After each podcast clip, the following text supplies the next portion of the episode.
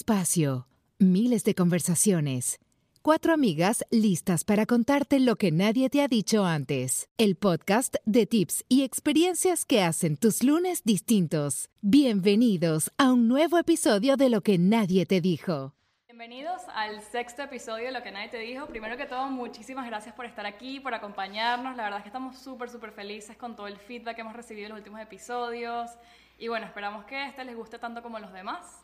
Hoy vamos a hablar de un tema súper interesante que realmente es algo que personalmente a mí eh, lo estoy viviendo y me cuesta, que es el tema de manejar el dinero y las finanzas. Y bueno, ¿quién mejor que Julio, Julio Cañas, eh, para acompañarnos y Julio. contarnos Gracias, gracias. y guiarnos más que todo, guiarlos a ustedes en este proceso y en este entendimiento del dinero? Exactamente. De hecho, este episodio es algo que nos han pedido bastante a nosotras porque, eh, según lo que he leído y lo que he podido experimentar en mi generación, Ok. eh, los millennials, o bueno, ¿qué generación son ustedes, muchachos? X, generación. Z, Z, Gen De verdad, nosotras no fuimos educados con este background de finanzas, ¿verdad? Es así. De hecho, leí que solo, de, o sea, de 15 personas de mi edad, por ejemplo, solo una saben tratar temas básicos del dinero, del día a día, por ejemplo. Correcto. O sea, ni siquiera saben hacer algo tan simple como pagar una tarjeta de crédito. Claro. Mucho menos tienen ni idea sobre un credit score. Por que eso es muy importante en muchos países, incluyendo en el que vivimos actualmente. Correcto.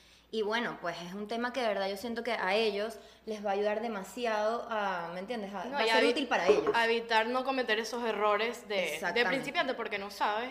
Porque uno llega turista prácticamente, uno llega turista a este tema de los, Dinero, del dinero cuando te toca ya manejar tu dinero Claro. propio, cuando tu papá te lo maneja es diferente, Claro, cuando te claro. toca a ti que ya te llega tu cheque, estás manejando tu dinero, mira, yo soy la peor para otro eso, mundo. No, ¿y yo? Es otro mundo. Sí, entonces bueno, creo que Julio nos puede dar una introducción. Este, no, te, no te dije, Julio es economista y estudió, eh, tiene maestrías en finanzas y bueno, tiene cantidad de proyectos que vamos a contar después. Pero bueno, si quieres, háblanos un poquito de, de ti, tu experiencia. No, seguro, bueno, ante todo, una vez más, gracias por, por la oportunidad de venir a compartir con ustedes. Gracias como, a ti, estaba, a ti. como estabas comentando precisamente, yo creo que no es un tema nada más de los millennials, ninguna generación fue entrenada en temas de finanzas. Claro. Eso es una lucha que yo personalmente tengo porque la verdad es que a ningún nivel te están educando, ni en el colegio, ni en el bachillerato, ni en la universidad.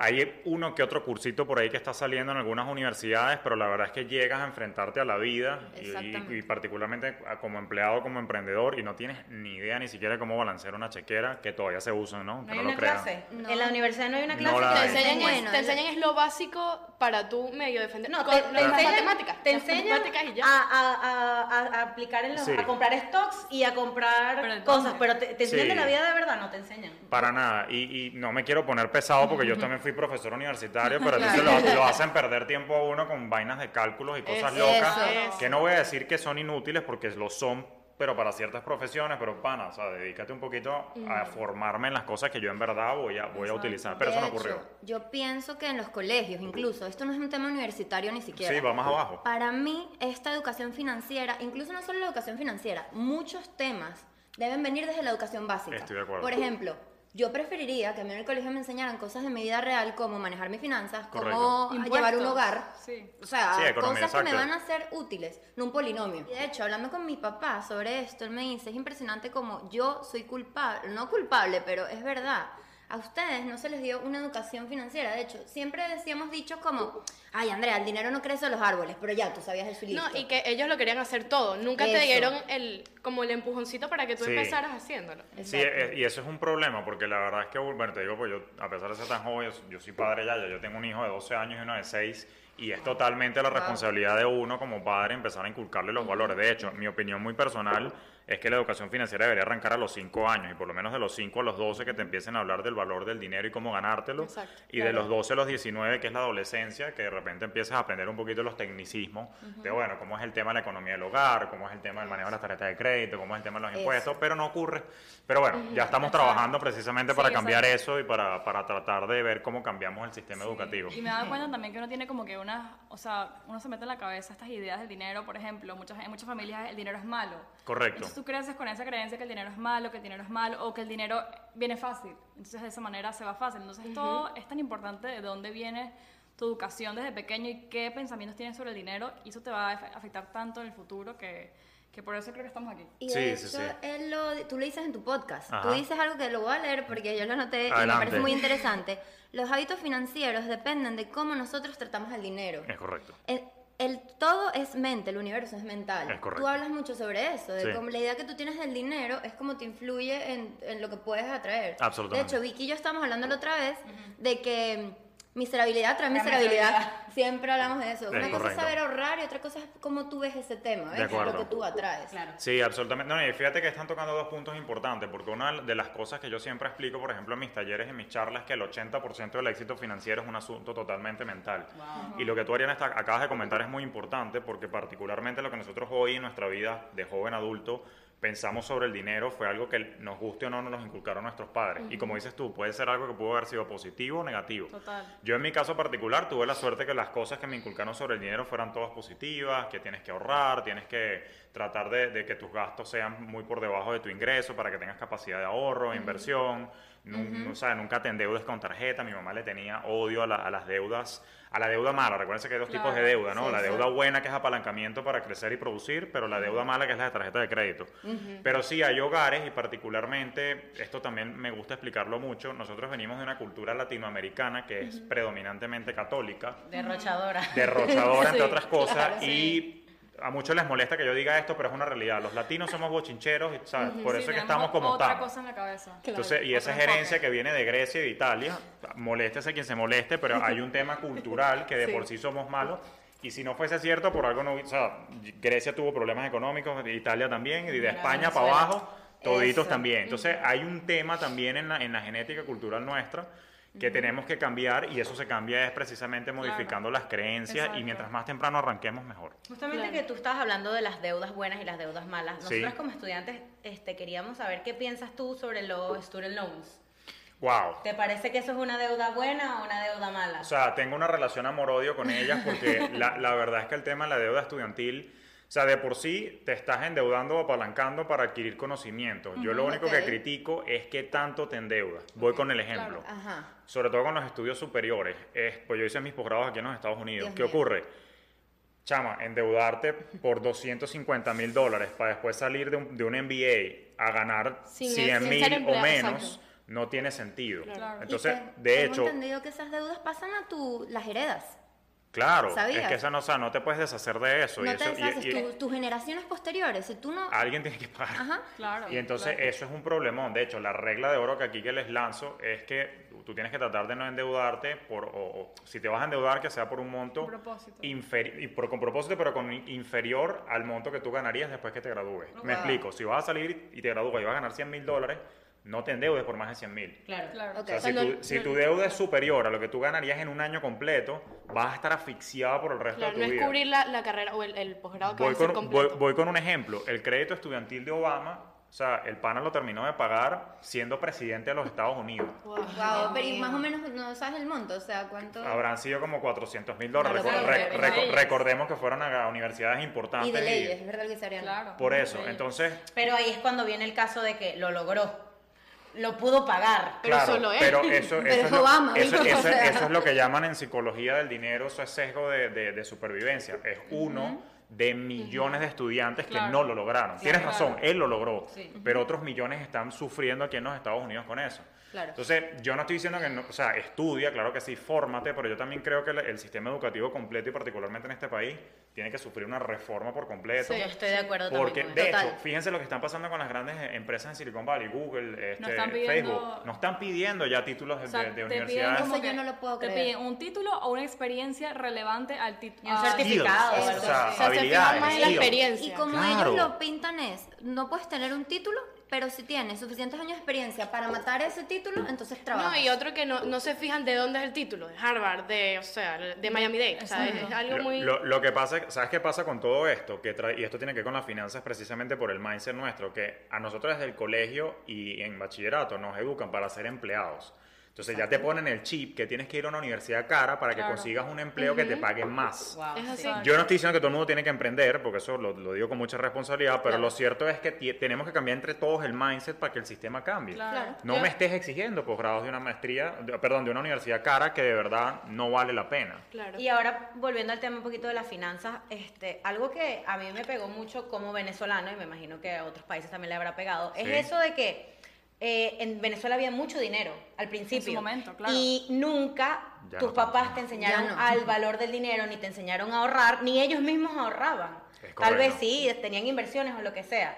Pero ahorita que de repente el dinero nos los quitaron así, Claro. literalmente, y todos quedamos así que tuvimos que venir para acá a cualquier país del mundo volados a ver de qué trabajamos para Correcto. poder recuperar y para poder vivir. Entonces, por eso yo creo que también es, es muy importante enseñarle a tus hijos que así como dice Ariana, como el dinero viene rápido, rápido se va. Facilísimo, Así claro. mismo, que nunca lo teníamos en la mente, literalmente. A mí me pasó, o sea, yo por ejemplo, mi experiencia en mi casa sí me hablaron, ¿sabes? Mi papá me hablaba, pero tenía como 12, activos, pasivos, que sí, que no, que inversiones, ok, eso lo entendí. Pero la idea realmente de ahorrar, de decir, no, aquí se está ahorrando, hay veces que decía, no, no vamos a gastar, pero a- Claro. la, la idea de ahorrar para mí es algo que nunca he entendido en mi vida. Y me pasó que me gradué de la universidad hace cinco meses, empecé a trabajar y en ese momento obviamente me desligué completamente de, de mi familia y Ok. de, ¿sabes? De, Te, El apoyo te independizaste por Exacto, completo. Entonces dije, ya va. El momento que me tocó sentarme, que en mi vida lo había hecho, con una hoja de Excel, a, a a colocar este, mis ganancias y todo lo que me tenía que gastar. O sea, me empezó, me dio- de verdad me dio como un ataque de ansiedad. Claro. No podía- o sea, decía, no lo quería ver. Más cerré esa hoja de Excel como por dos meses y la tuve que volver a abrir porque no podía con la idea, no sabía cómo hacer, no sabía por dónde empezar. Y después empecé, después, después fue empecé, que, empecé a ver como que la regla del 50, 30, 20, o sea, Ajá. cosas de cómo, cómo una, una regla estándar de cómo se maneja tu dinero. Y dije, ok, ya va. Ya Ajá, sé pero cómo ¿qué- se cómo hace. es la regla? Eso, no, es lo que yo te quería preguntar. ¿Cómo divides cuando tú, exacto, tienes tu sueldo, lo demás, cómo deberías, qué va para ahorros, qué va para gastos? Sí, pero, sí, sí, Es lo que eh, eh, es justamente lo que está comentando Ariana, particularmente cuando estamos en las etapas tempranas de nuestro crecimiento financiero, que es aproximadamente la edad que tienen ustedes, yo estoy como que en la etapa intermedia. Básicamente tú arrancas con lo que se recomienda que es la regla 50-30-20. ¿Qué quiere decir eso? Esas 50-30-20 son porcentajes. Entonces, supongamos que tú ganas X cantidad este, de, de dólares al mes y básicamente lo que quiere decir es que el 50% de todo lo que tú ganes debe cubrir tus gastos más básicos, que son los gastos básicos, la vivienda, la comida, el seguro, el carro, todo eso está incluido allí, el utilities, eh, todas estas cosas. 30%, el detalle es que nosotros somos seres humanos, o sea, es mentira que tú no te quieras salir a echar unos traguitos con unos amigos, comer una Claro. pizza, o sea, coño, hay que vivir. Claro. Hay que vivir, exacto. Entonces, ese 30% va a lo que se llama, en español sería como que los antojos, en inglés en verdad la frase es los wants, o sea, una cosa son los needs y, Y otra cosa son los wants, claro. Entonces, porque hay que vivir, o sea, carajo. la O sea, salidita a comer. o sea, claro, es que hay que, Sí, hay- hay que vivir, La o sea, es la- entretenimiento. la sí, o sea, esas cosas pueden ir allí si- siempre y cuando, bueno, lo mantengas bien presupuestado. Y el otro 20% es lo que debería ir dedicado al ahorro y la inversión. Claro, esos son porcentajes que aplican en las etapas tempranas. Exacto. A medida que tú vas creciendo económicamente y bueno, y vas ganando más edad y experiencia, que vas ganando más dinero, vas ganando más dinero en términos absolutos, pero ese porcentaje de ahorro e inversión debería subir, ya no es Claro. 20% nada más, debería ir, irse convirtiendo en un 30 o un 40. Claro. Voy con el ejemplo numérico. Supongamos que arrancas eh, ganando 50 mil dólares al año. Bueno, 20% es 10 mil. Quiere decir que al año tú deberías ahorrar e invertir 10 mil. Pero el día que pases a ganar 100 mil, yo lo que invito es a que no te me vuelvas loco con los gastos básicos, mudándote por un apartamento cinco veces más grande, más caro. de 50 mil. Si no, Exacto. sigas viviendo con el de 50 mil, rumbees y jodas más, viajes más, o coño, claro que sí. Date tus gustos, Date claro. más gusto. Pero no te metas a un carro lujoso. pero no te metas en un carro lujoso, no te vayas por un apartamento más caro para que puedas invertir más y vivir O más. sea, subir ese porcentaje Claro. de inversión. Sí, correcto. Claro. Eso, eso es la recomendación. Bueno, de hecho, Está Mark bueno. Zuckerberg hizo eso. Eh, eh, Cuando claro. él se hizo millonario, que él crea Facebook, todo lo demás, tal, tal, tal, él lo primero que hizo fue, él no se mudó, él no se compró un carro que de los últimos, él no hizo nada. Él dedicó toda su fortuna a ahorros y inversiones. Sí, que, que eso sí es algo que creo yo que nosotros, la la- las nuevas generaciones, tenemos, que es que creo que estamos entendiendo cada día más que no hay que impresionar al otro con pertenencia. O sea, yo lo que quiero es tripearme mi vida, Exacto. pasarla bien, vivir cómodo, pero sobre todo dedicarle a las experiencias más que a las pertenencias. Sí. Es una de Sí. las cosas que yo siempre recomiendo. Total. Pero depende, yo he visto mucho, por ejemplo, con la, con la era de Instagram, por ejemplo, creo que la gente también está intentando aparentar más. Entonces, mira mi apartamento, mira mi carro, mira mi iPhone nuevo. Entonces, creo que eso también no ayuda al, Eh, al ca- a la causa. Disculpa discúlpame el francés, lo digo también en mi podcast, es un mojón mental que mucha gente tiene. Eso, eso tarde o temprano, eso se ve Se mucho cae. aquí en Miami, eso tarde o temprano explota esa burbuja y lo ves que tú lo ves con esos carrazos aquí por Brickell, pero tú no sabes qué nivel de endeudamiento tienen. De repente Exacto. ustedes tienen hasta mucho más patrimonio que ellos y están más tranquilos y esos carajos están viendo cómo pagan los mil dólares del Ferrari porque no tienen cómo hacerlo. Claro. Sí, es cierto, y lo certifico porque he conocido gente así que pura Que pinta. no, no se manejaron inteligentes, o sea, como siendo inteligentes O con sea, el- yo he visto gente que empeña las joyas que tiene la Eso. familia para chartear el yate el fin de semana para tomarse fotos para el Instagram de que están por ahí paseando Sí, sí, en- sí. desde la Y marina. no quiero generalizar, pero el No. venezolano en Miami tiende También. a tener esa tendencia. O sea, yo lo he visto y me ha pasado mucho de cerca. También que Miami es muy superficial. Eso, sí, es una ciudad presta, extremadamente Sí, superficial, sí, sí lo es. Y eso se conecta con lo que estabas comentando tú hace un rato, porque también nosotros como venezolanos venimos acostumbrados donde todo era fácil en nuestro país y era un costo de vida era muy bajo. Aquí llegamos y, lo dijiste al inicio, llegamos como turistas y no nos pasamos el switch rápido que, pana, ya usted vive aquí. Claro. Y para vivir acá al ritmo, al ritmo del costo mínimo de vida acá, aquí hay que producir y aquí no se produce igual que allá. Y por eso es que fracasa mucho, yo conozco muchas historias que fracasaron, que se vinieron para acá, se quisieron dar el mismo estilo de vida, Claro. Fracasaron lamentablemente siempre. y se tuvieron que devolver a Venezuela. Correcto. Después de haberse gastado los ahorros de vida entero en la mejor mansión que en ese momento era Doralail, me acuerdo Exacto. clarito. Todo el Wow, mundo se iba a Es Doralail. verdad, Doralay, De es hecho, cierto. lo veo en muchos amigos de mi papá y amigos en verdad de la familia. Como hay gente que llegó para acá pensando, al primer fin de semana, 700 hoteles en Orlando, yéndonos de viaje, yendo- comprándonos las tres camionetas al año. Y a la hora, de la verdad, tú los ves ahora, se tuvieron que ir. Y se gastaron todos sus ahorros de vejez, es que muy eso común. es intacto. Súper común.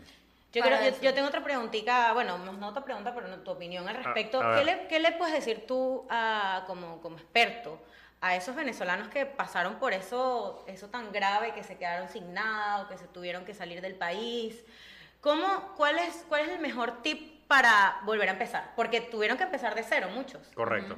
Mira, ahí prácticamente es un tema de cambio de mentalidad, o sea, tratar de, de- de reprogramar todo lo que tienes en la cabeza, flush el mojón mental definitivamente, vuelvo otra vez con la vaina, Eh, y definitivamente entender, bueno, desarrollar la resiliencia, porque obviamente que empezar de cero es duro, ¿Qué es pero resiliencia? eso Eso es, es- es la capacidad de sobrellevar dificultades. Resiliencia es mi término favorito, es eso. Es Sí. como saber cómo reaccionar ante todas las situaciones Ante de todas tu las vida de una adversidades. manera positiva. Correcto. Correcto, es así. Y más allá de eso, es el detalle nuevamente, reprográmate por completo. O sea, ahora dale prioridad a las cosas que tienes que darle prioridad. Lo esencia es, coño, tu salud física, tu salud mental, tu salud financiera.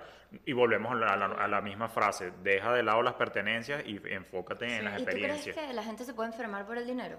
Yo me enfermé por el dinero. ¿Sí? Claro, en esa, bueno, si escucharon el primer episodio Yo- de mi podcast, los invito a que los lo escuchen. escuché. Yo lo escuché. Yo sí. ahí cuento la historia de cómo yo era ese venezolano mojoneado que le estaba yendo muy bien en, en la finanza.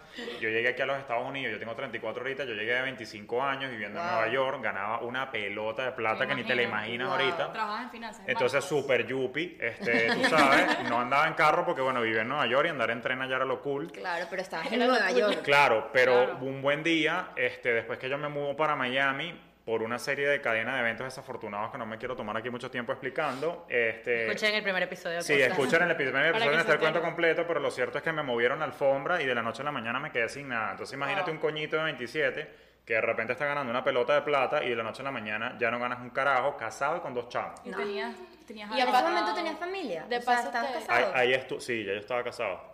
Este, Y te mudaste para Miami. Ahí donde yo no, cuando me mudé en Miami fue que pasó la hecatombe que me ocurrió. Entonces, ¿qué pasó? Para responderte a ti, Ariana, fíjate lo mojoneado que estaba, que no tenía ahorros, porque estaba tan embelesado con mi soberbia, Wow. que yo pensé que yo iba a hacer billete, pero para tirar para el techo por el resto de mi vida, y nunca vi venir las épocas de las vacas flacas. ¿Qué pasó? Tronco de estrés, tronco de estrés, tremenda colitis ulcerativa, artritis y psoriasis de por vida. Claro, Esa vaina estrés. no se cura. O sea, fue directo a tu Dios sistema inmune. de one. O sea, y eso no tiene cura. Entonces, Claro. ahora ¿Qué hubieses hecho diferente?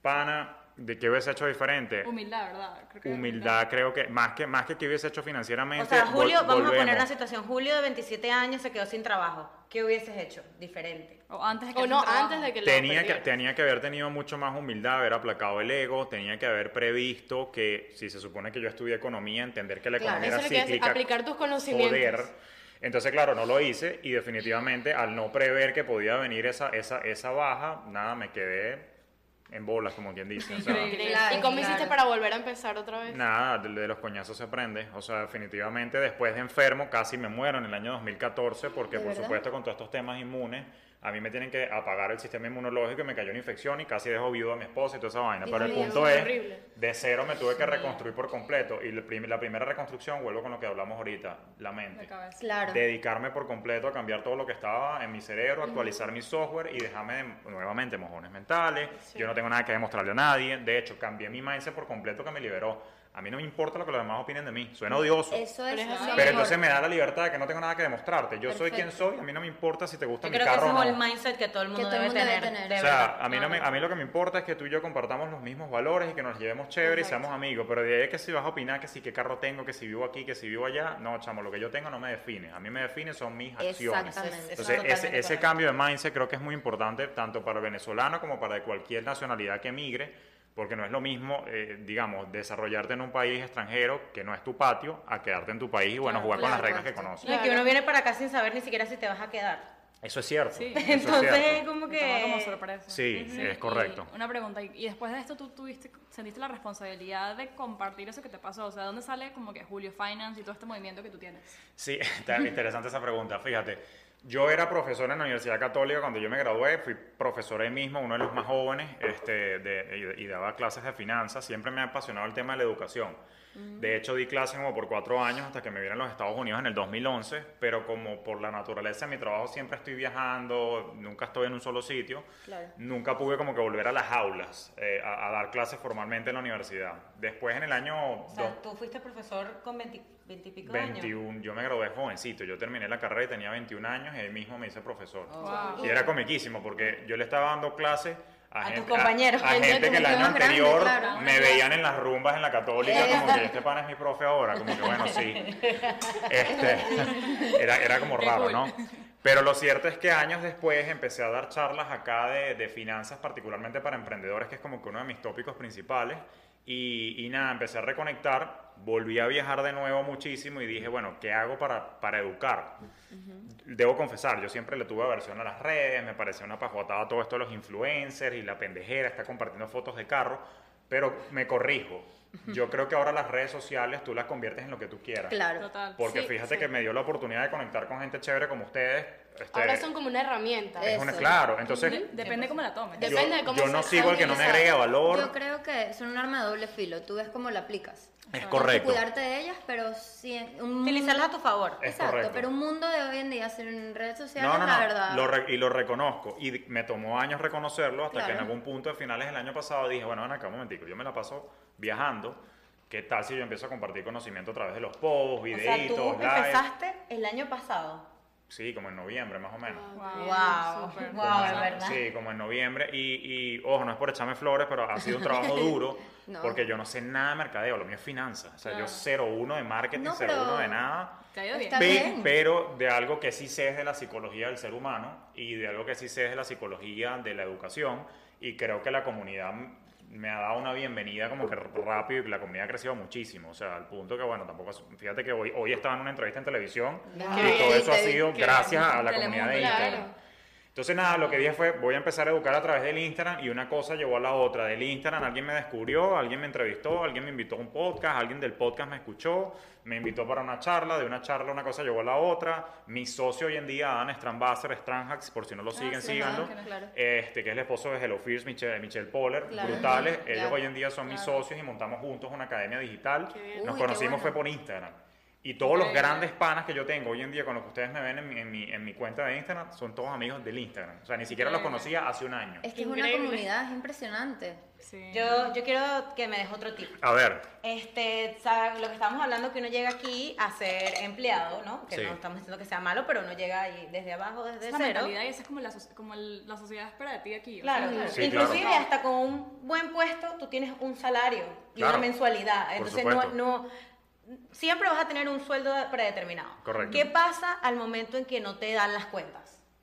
Al momento, ¿qué, qué tip nos puedes dar si no te están dando las cuentas y no hay manera de mira, de recortar por aquí, recortar por allá, ya no está saliendo, ¿qué pasa en ese momento? Exacto, eh, eh, y buen pie que me diste, porque la finanza tienes dos palancas, o recortas gastos o aceleras los O ingresos. aceleras los ingresos, Como tú me dijiste, si ya no tienes más nada que recortar, que es una vaina súper típica aquí en Miami, porque yo no controlo el costo de vida en Miami. o sea, Múdate a un lugar más barato. o sea, claro, pero con todo y eso hay un límite. O sea, de repente, mira, lo mínimo que puedo pagar por una, vivir en una zona decente es X cantidad de dólares. Ya no hay más nada que puedo hacer. Te repito, nos vamos a la otra palanca, subir los ingresos.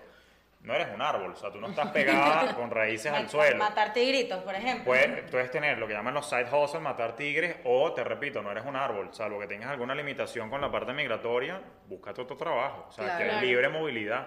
Aquí no es como en los países nuestros en Latinoamérica, que si no, que me van a pagar las utilidades en diciembre, déjame aguantarme. Aquí no. el aguinaldo. Aquí te votaron, eso no existe aquí. O sea, aquí tú cobras 12 meses de salario y chao. Y así es. y te dan un bono por ahí de vez en cuando, Ve- pero es estúpido. Dependiendo del rol que, que juegues, te pueden pagar. Pero lo que Sí. te estoy tratando de decir es side hustles con eso.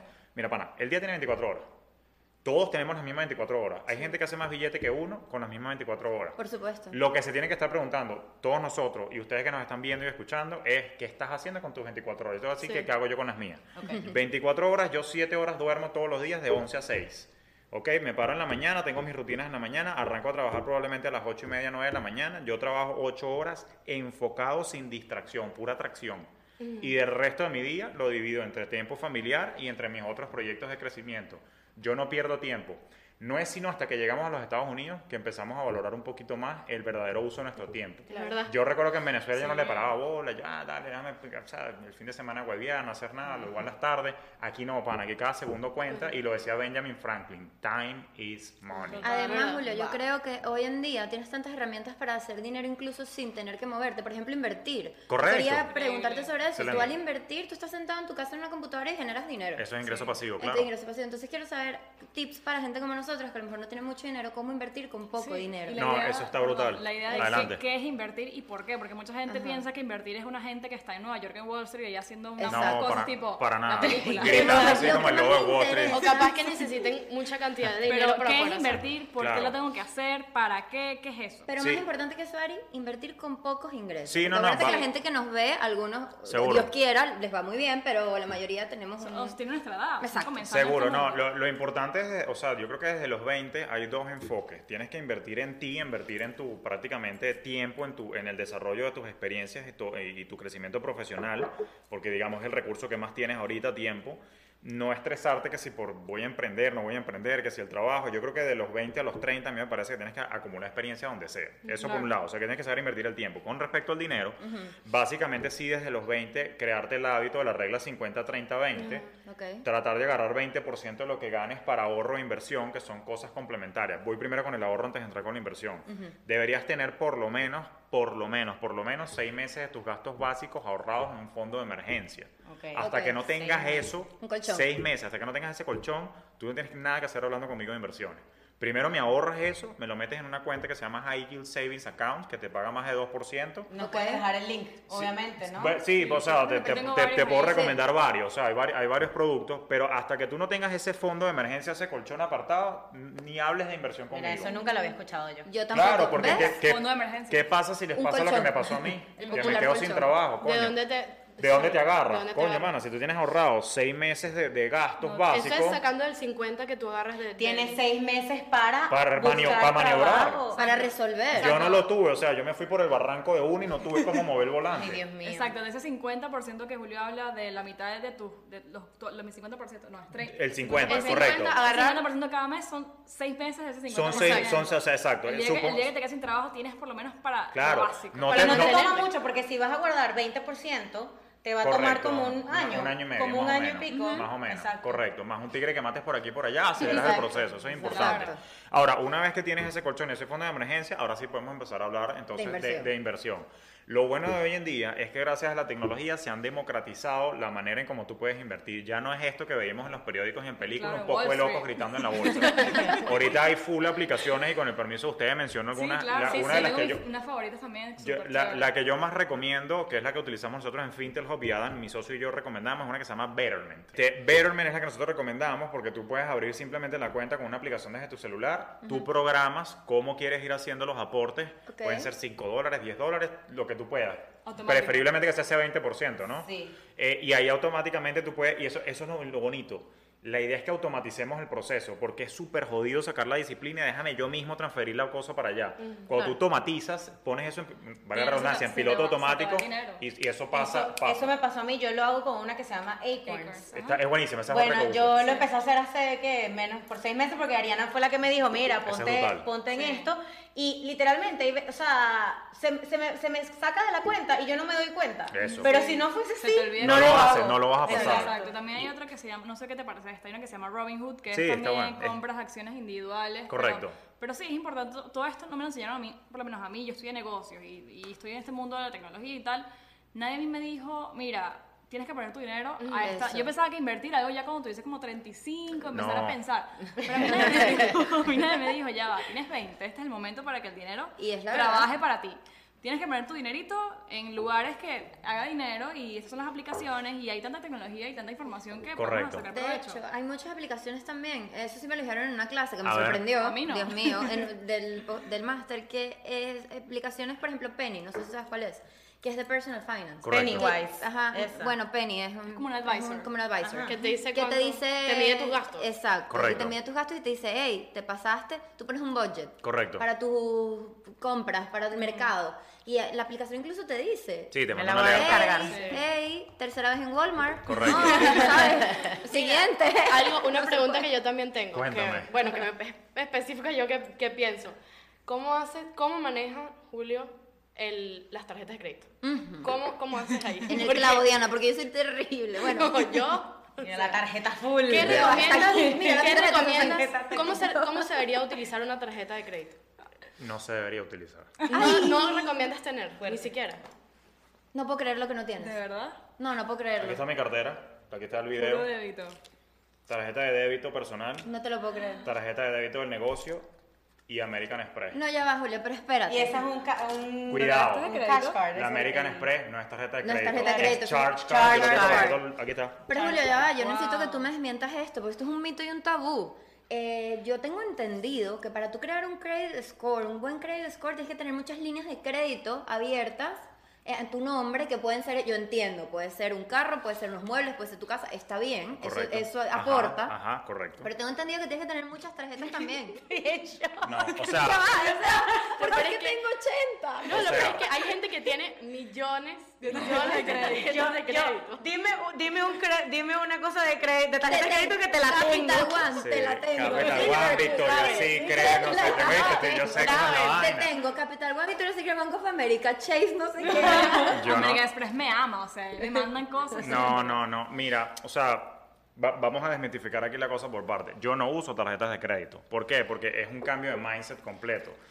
Quiero que entiendas, desde el punto de vista psicológico, cuando tú pagas con tarjeta de crédito, de hecho, cuando tú pagas lo que sea, se te- esto es neurociencia, Ok. Cuando tú pagas lo que sea, se te activa una cosa en el cerebro que se llama la ínsula, que es el dolor. O sea, no pagar duele. Que a mí me provoca felicidad. No, no, no, no. Comprar, Pasar la tarjeta. comprar te provoca felicidad, pero pagar, gastar tu dinero duele. Cuando Aquí vengo con el detalle. 50, Por eso es que yo compro online. Cuando tú pagas, no cuando tú pagas con tarjeta de crédito, psicológicamente lo que está ocurriendo a nivel del subconsciente es que tú dices, esa vaina yo la puedo pagar por cuota 36 meses Eso. y duele menos que pagar con débito. Exactamente. Cuando eso ocurre, agarras la vaina de fiesta. Claro. Paga con débito para que tú veas. Cuando tú ves que te faltan 500 dólares en la cuenta porque acabas de no hacer un swipe en la Apple, Y tienes toda la razón del mundo. duele. Cuando yo, uno siempre cuando viene la cuenta, tú dices, ay, aquí esta la tengo medio full, esta todavía la aguanta, esta tal, Dale pero pela. siempre, nunca tratas de pagar con la, con Con la de débito. Por Otra eso- cosa que a mí me pasa es es que verdad. yo me he dado cuenta, yo no uso cash, jamás.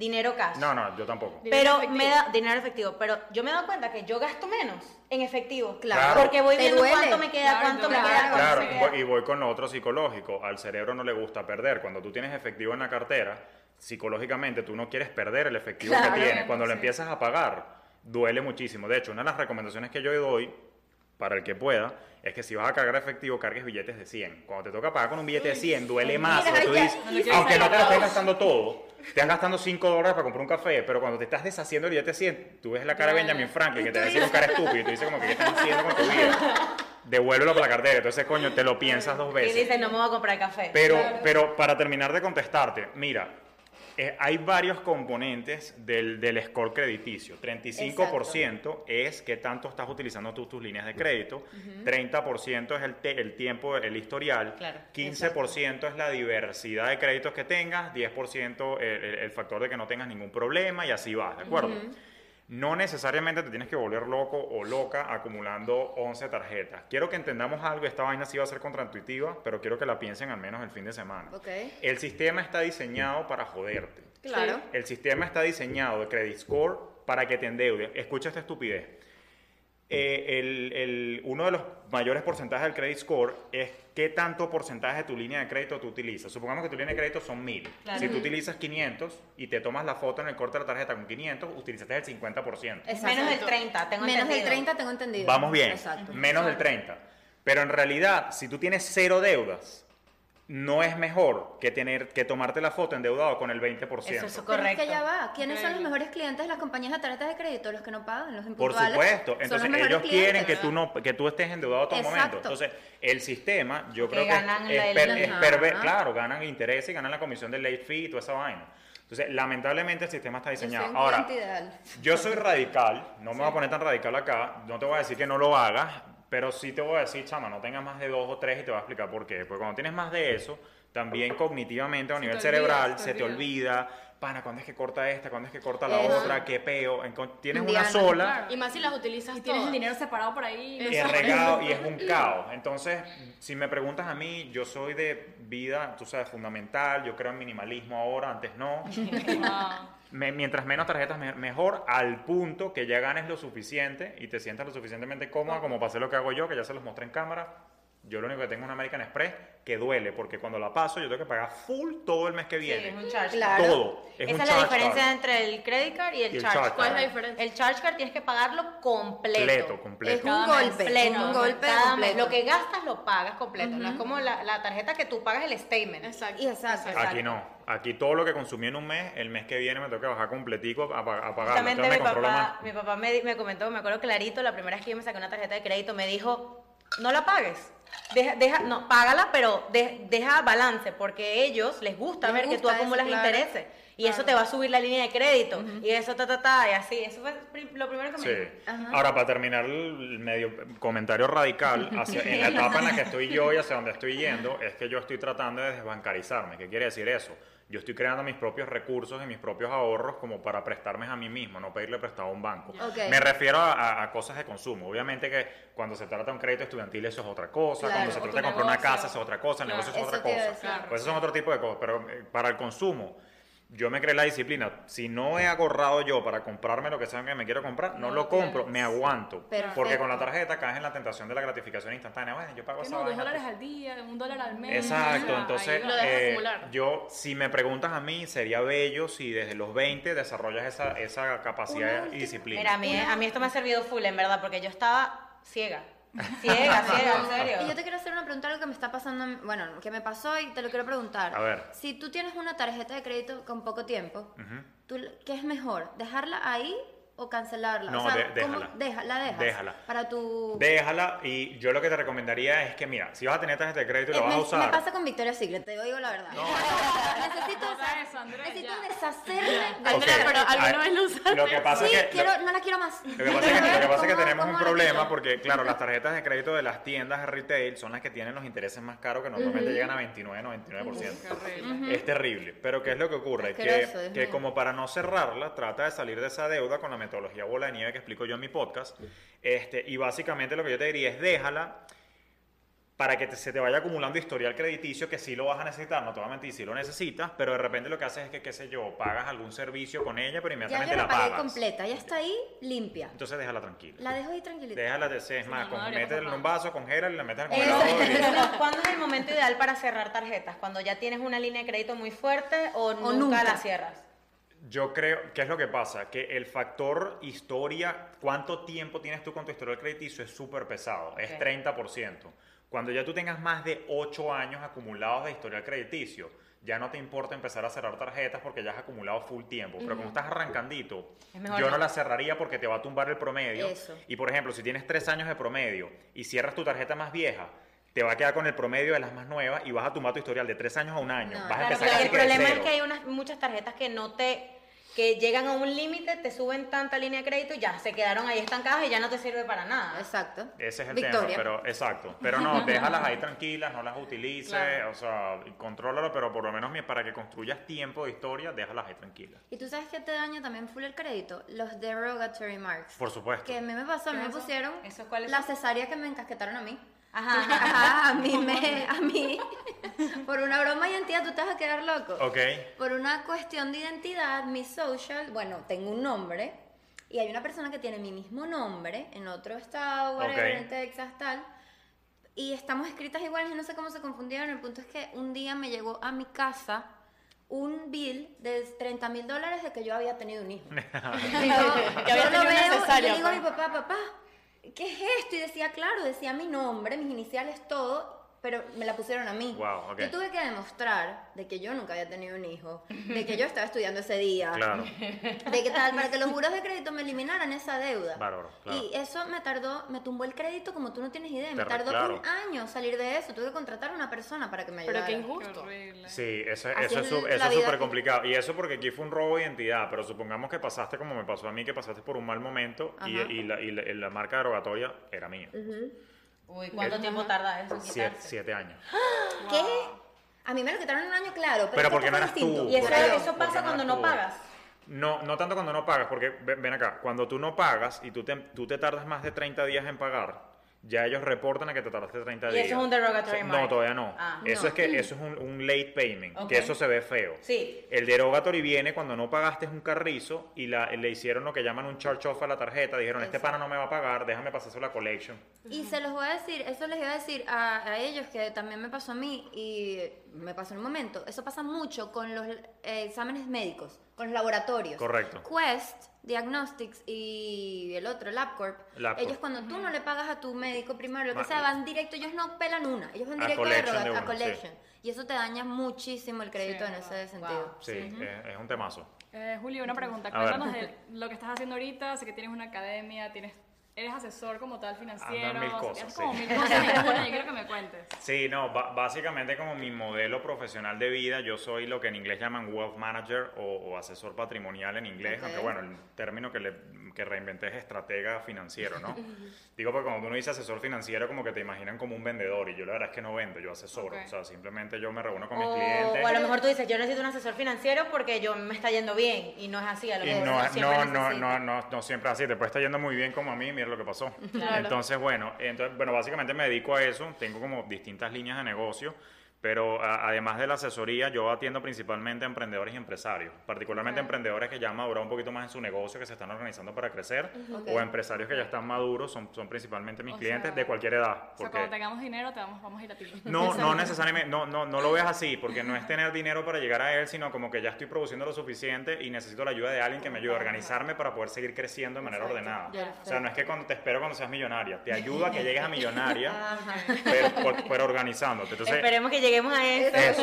De verdad. eh, pero y en paralelo, por supuesto, bueno, salió todo este proyecto de Julio Finance, que es donde comparto conocimiento a través de las redes, y yo tenía ya desde hace años el tema de crear la Academia Digital de Finanzas ¿Cómo y se llama de nuevo? Fintech Hub. que- Aquí vamos a dejar el, el, el- el nombre sale de Financial Intelligence Hub, tu centro de inteligencia financiera. Uy, Qué Wow, bien. qué chévere. Entonces, claro, es online 100%. eh, es on- bueno, es online en el sentido que ahorita lo único que estoy promocionando a través de allí es mi curso Inteligencia Financiera 101, que es para organizar las finanzas personales. Pero ahorita lo que están haciendo es que distintas organizaciones nos están contratando para dar charlas, conferencias y cursos cool. en persona. Porque sabemos que en línea, es verdad, es, el- es la nueva manera de educar. Pero los cursos pregrabados no tienen el impacto que uno quiere porque no hay nada como el cara a cara. Claro. Sí. Claro, Entonces, eso. Descubrimos eso, entonces mi socio Adam y yo lo que estamos haciendo ahorita es que si vamos, estamos creando un programa de seis semanas que vamos a sacar a, a partir de enero, que es un curso con, los, con él y conmigo, pero va a ser en vivo online. Él también es asesor financiero. Eh, él era, hoy ya, Era, no, hoy ya, él ya- ya no se dedica a ¿Y eso. Ok. este contenido que tú promueves es en español o en inglés? En los dos idiomas. Exacto. Claro, mi comunidad en Instagram está en español, mi podcast está en español, pero yo los, la- cuando me contratan, por ejemplo, ahorita estaba trabajando con el Miami Day College, el Idea Center, para un Wow. programa de emprendedoras que se llama Focus Mujeres Emprendedoras. Ok.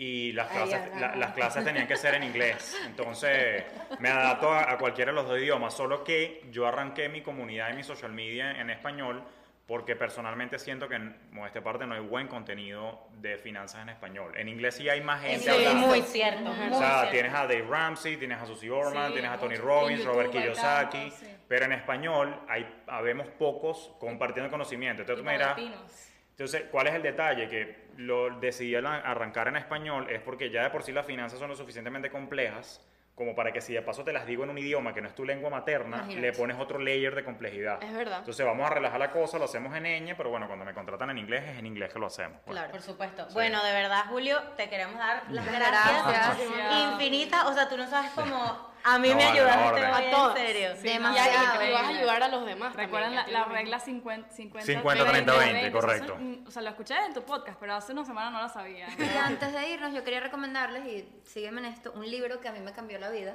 Padre rico, padre pobre, estoy súper de Por acuerdo. Léanse este libro. Es Como pueden bueno. ver, anotaciones y Mi, todo. mi papá me leyó ese libro de que cuando tenía como 12, pero yo no entendía nada. A ver si lo vuelvo a leer. Tienes que leerlo Yo otra creo vez. que hay Mi que papá estaría leerlo feliz. Yo lo voy a leer porque de verdad te ayuda a entender un poco. Y es eso, es la ¿Cómo se llama? Es la ¿Cómo se mentalidad. llama? Padre rico, Padre rico, padre pobre. Aquí está. Sí, es, Me siento influencer. es la mentalidad de cómo piensa un padre rico y un padre pobre Exacto. y lo que tienes que hacer. Y la diferente, y me sorprendió que en verdad como el- es impresionante. Es algo que en la la el mente. padre rico en verdad hace, hace que los hijos se esfuercen por ese dinero, por todo lo demás, y el otro trae mediocridad. O sea, es un libro que de verdad Tienen Sí. que leer. sí hay que leerlo. Sí, sí, sí. bueno, Sí, Julio, sí, de verdad. No, No, no, encantado. Muy, muy. Esperemos Bueno, que en una próxima edición hagamos sobre algún otro tema. Seguro. Sí. No, hay relacionado mucha, mucha tela por cortar Con en finanzas. decirte que te queremos volver a Ok, traer a no, encantado, boca. encantado, cuando y, quieran. y nada, recuerden, tienes un podcast, se llama Finanzas Orgánicas. Finanzas orgánicas, ¿Dónde- dónde correcto. tu podcast? ¿Está En Spotify? absolutamente todas las plataformas, están Y todas. también tienes una página web, tienes un poco de cosas, yo Sí, reviso sí. todo. Tienes una página web que Julio... Hoy es Ariana Stoker. Eh, eh, la- mi página personal, Julio C. Canas, y la de la academia es fintelhub.com. Finanzas Orgánicas, el podcast. Y en. Instagram, Julio Finance. Exacto. Bueno, espero que la hayas disfrutado como nosotros, ¿verdad? Que Seguro que sí. muchísimo. Y bueno, la gente que nos escucha y nos ve, por favor, suscríbanse si les gustó. Si tienen comenten. alguna pregunta para Julio, por supuesto, Sí, Háganle DM. Contáctanos, díganle que van de parte de lo que nadie te Y- dijo, que les Eso. va a atender con mucho cariño. Exacto, y queremos agradecerles por, por los, los 200 suscriptores. Qué Y bueno. espero que les siga gustando. Eh, y bueno, esto fue. Lo que nadie te dijo, featuring Julio Finance.